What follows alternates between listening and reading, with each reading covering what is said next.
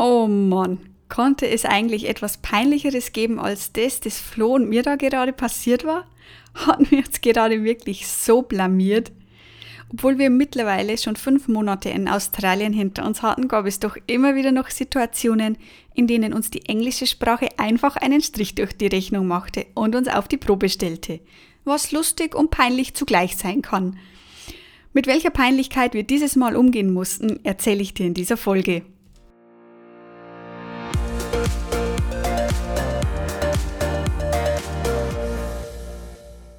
Hey, ich bin Melanie und Gründerin von Rucksack rauf und weg, deiner zuverlässigen Quelle für tolle Reiseprodukte und nützliche Reisetipps.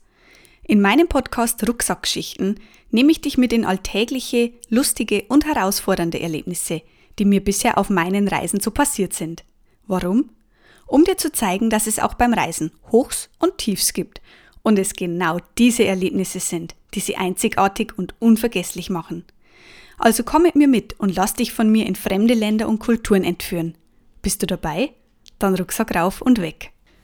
Mittlerweile waren wir im Outback Australiens angekommen. Blauer Himmel und rote Erde wie aus dem Bilderbuch hatte uns hier erwartet. Wir hatten uns vor unserer Ankunft bereits ein Zimmer in einer Mischung aus Bed and Breakfast und Hostel gemietet und waren froh, als wir nach dem Flug ins rote Zentrum Australiens endlich ankamen.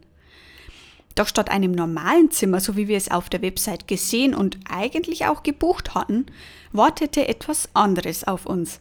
Nämlich ein Wohnanhänger. Jep, richtig gehört. Ging ja schon mal gut los, was? Wir zogen gerade in einen Wohnanhänger, der sich mit ein paar anderen solcher Wohneinheiten mitten auf dem Grundstück dieser Unterkunft befand.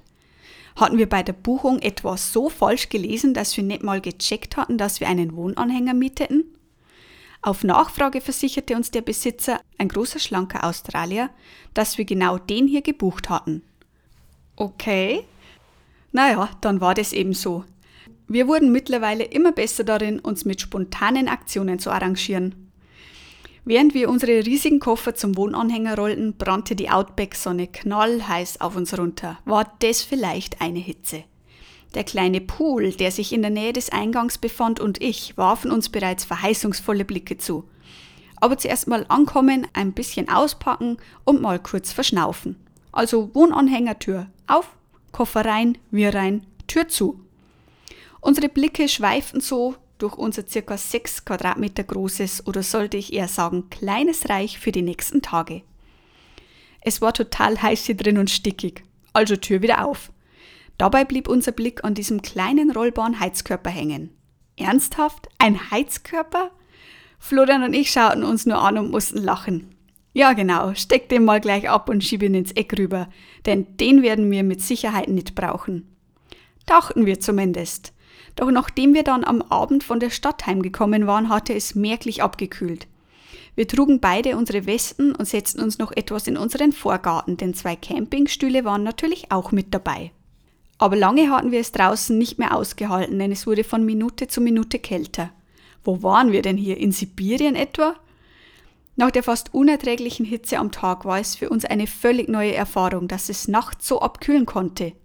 Aber wir waren ja im Outback und das war, so haben wir uns am nächsten Tag sagen lassen, total normal. Den Heizkörper hatten wir also schnell wieder aus der Ecke hervorgeholt gehabt und ihn direkt neben unserem Bett aufgestellt. Mm, so war das schon angenehmer. Die nächsten Tage in Australiens rotem Zentrum hatten wir uns Alice Springs angeschaut. Viel gab es hier zwar nicht direkt zu entdecken, doch das Städtchen war recht nett und überschaubar. Und irgendwie schon unglaublich, dass sich hier eine solche Siedlung entwickelt hat, während nur ein paar Kilometer außerhalb der rote Kontinent dominiert.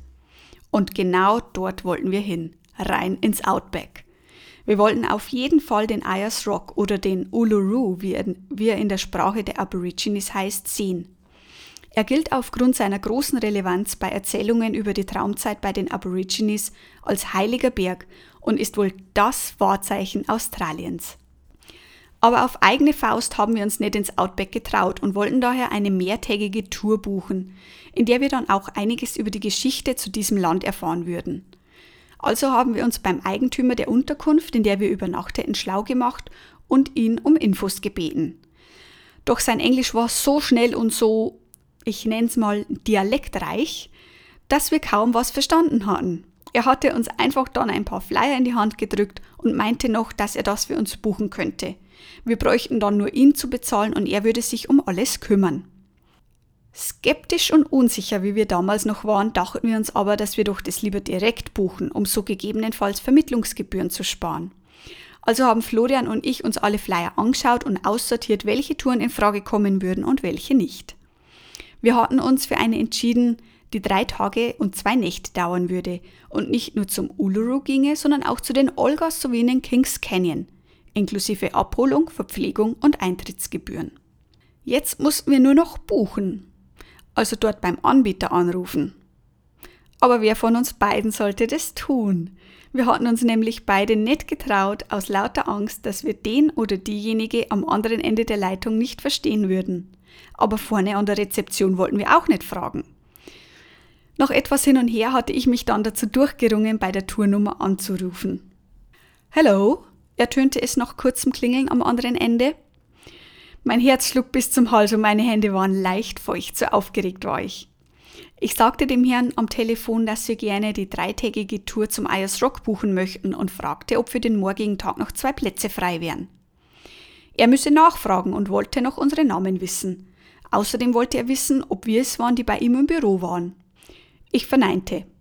Anscheinend verwechselte er uns und jemand vor Ort hatte ebenfalls gesagt, dass er sich per Telefon melden würde.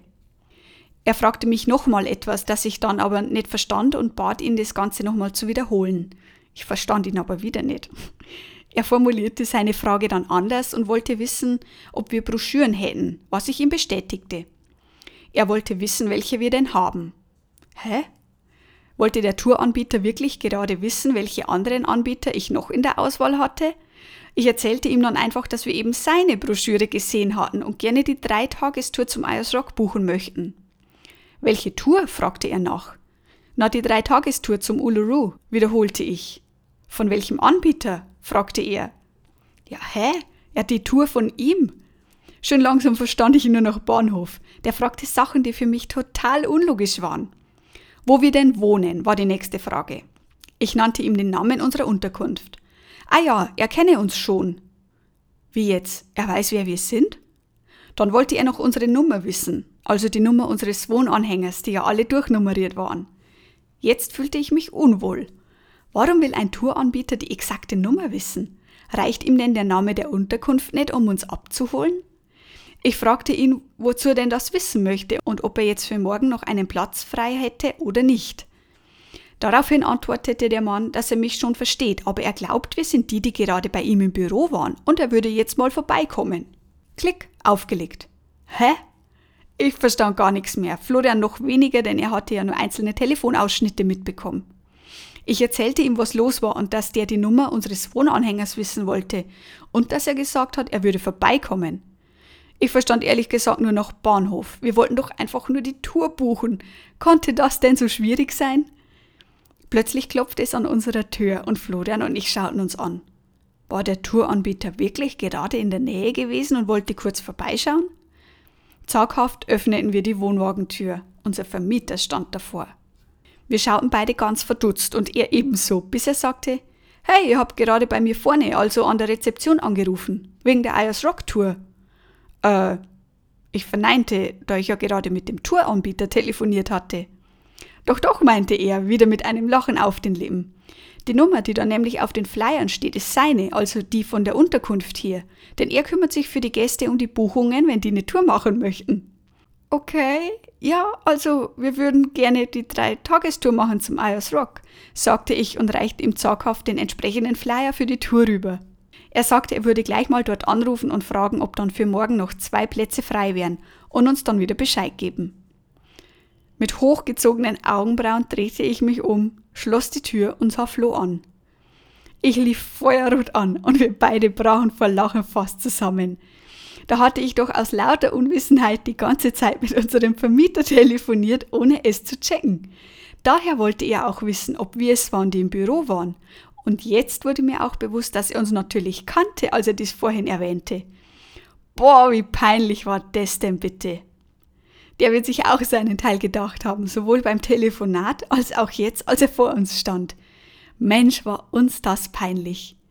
Als er dann etwas später wiederkam, um uns die Tour für den morgigen Tag zu bestätigen, brachte ich noch ein Sorry for the Confusion, also ein Bitte entschuldige die Verwirrung raus. Er sah mich einfach nur wissend und lachend an und sagte ganz in Australien-Manier einfach nur No worries. Na dann konnte unsere Tour ja kommen.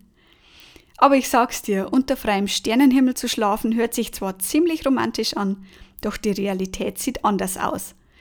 Denn mitten in der Nacht ließ mich ein fremdes Geräusch aus dem Schlaf hochschrecken und nicht mehr einschlafen, denn es war ganz nah bei mir. Hältst du mir daher in der nächsten Rucksackgeschichte bitte, bitte meine Hand?